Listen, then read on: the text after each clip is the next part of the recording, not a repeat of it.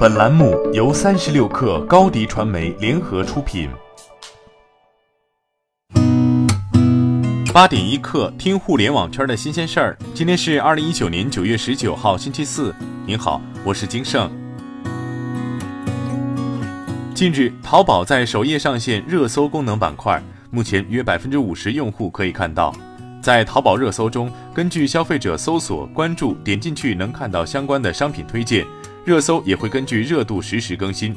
值得注意的是，在淘宝热搜中，根据消费者搜索关注，如周杰伦出新歌、冷空气来袭等，点击去能看到相关的商品推荐。热搜也会根据热度实时更新。腾讯音乐正在向上游争夺音乐的话语权。近日，腾讯音乐娱乐集团公布了腾讯音乐的全新 CTS 战略，以内容、技术和服务三大核心要素推动公司的业务增长。以音乐为中轴，发展泛音乐的各项业务。腾讯音乐表示，未来将持续为用户带来以音乐为主的综艺类节目、音乐短视频、有声读物和网络广播节目等多元体验。同时，腾讯音乐也希望通过腾讯音乐人计划、音乐直播和全民 K 歌等活动，鼓励更多人参与到内容创作中。三十六氪获悉，高德地图宣布上线景区随身听，这一功能首批将覆盖故宫、恭王府、颐和园等五百个热门景区。国庆期间，高德将上线知名古董收藏家、鉴赏家马未都针对故宫的讲解音频。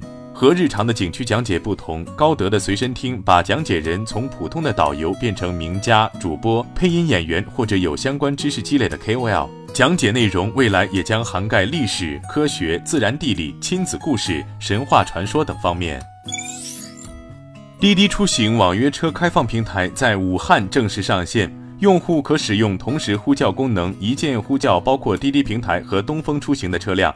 七月十五号，滴滴宣布正式推出网约车开放平台，并先后与广汽、东风、一汽等多家车企达成协议。如祺出行、东风出行、一汽运营的网约车服务等第三方服务商也将接入滴滴网约车开放平台。此前，有自称平安科技的员工在社交媒体爆料称，平安科技将于九月中下旬开始批量发裁员通知，涉及的人员幅度高达百分之二十。对此，平安科技否认了裁员计划，并解释称，这是公司进行战略和组织架构调整，以致有正常的人员流动，人员调整幅度并没有百分之二十。但是其并没有给出此次涉及调整的人员比例。第六届世界互联网大会将于十月二十号至二十二号在浙江乌镇召开。国家互联网信息办公室副主任刘烈红说，目前已有一批重量级的嘉宾确认参加第六届世界互联网大会。嘉宾来自世界超过七十个国家和地区，既包括如微软、高通、思科、苹果、英特尔、亚马逊、爱立信、诺基亚、三星电子、西门子等世界知名的企业，也包括了像阿里巴巴、腾讯、华为等具有国际影响力的中国企业，还包括多家中央企业。马斯克终于憋不住了，在 Twitter 上透露了升级版 Model S 的量产时间。搭载全新动力总成系统的新款 Model S 将于明年十月到十一月开始生产。过去半个月里，特斯拉一直在和保时捷暗自较劲。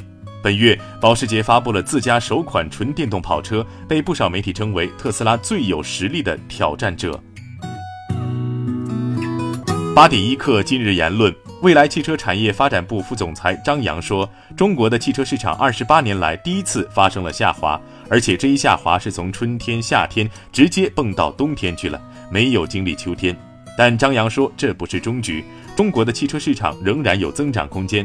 首先，中国千人汽车保有量不到两百，跟美国、欧洲有差距。”其次，中国现在汽车保有量二点五亿，如果达到四亿的时候，假设每二十辆车淘汰换一辆新车，中国还有两千万辆往上的市场基盘。好，今天咱们就先聊到这儿。编辑崔彦东，我是金盛，八点一刻，咱们明天见。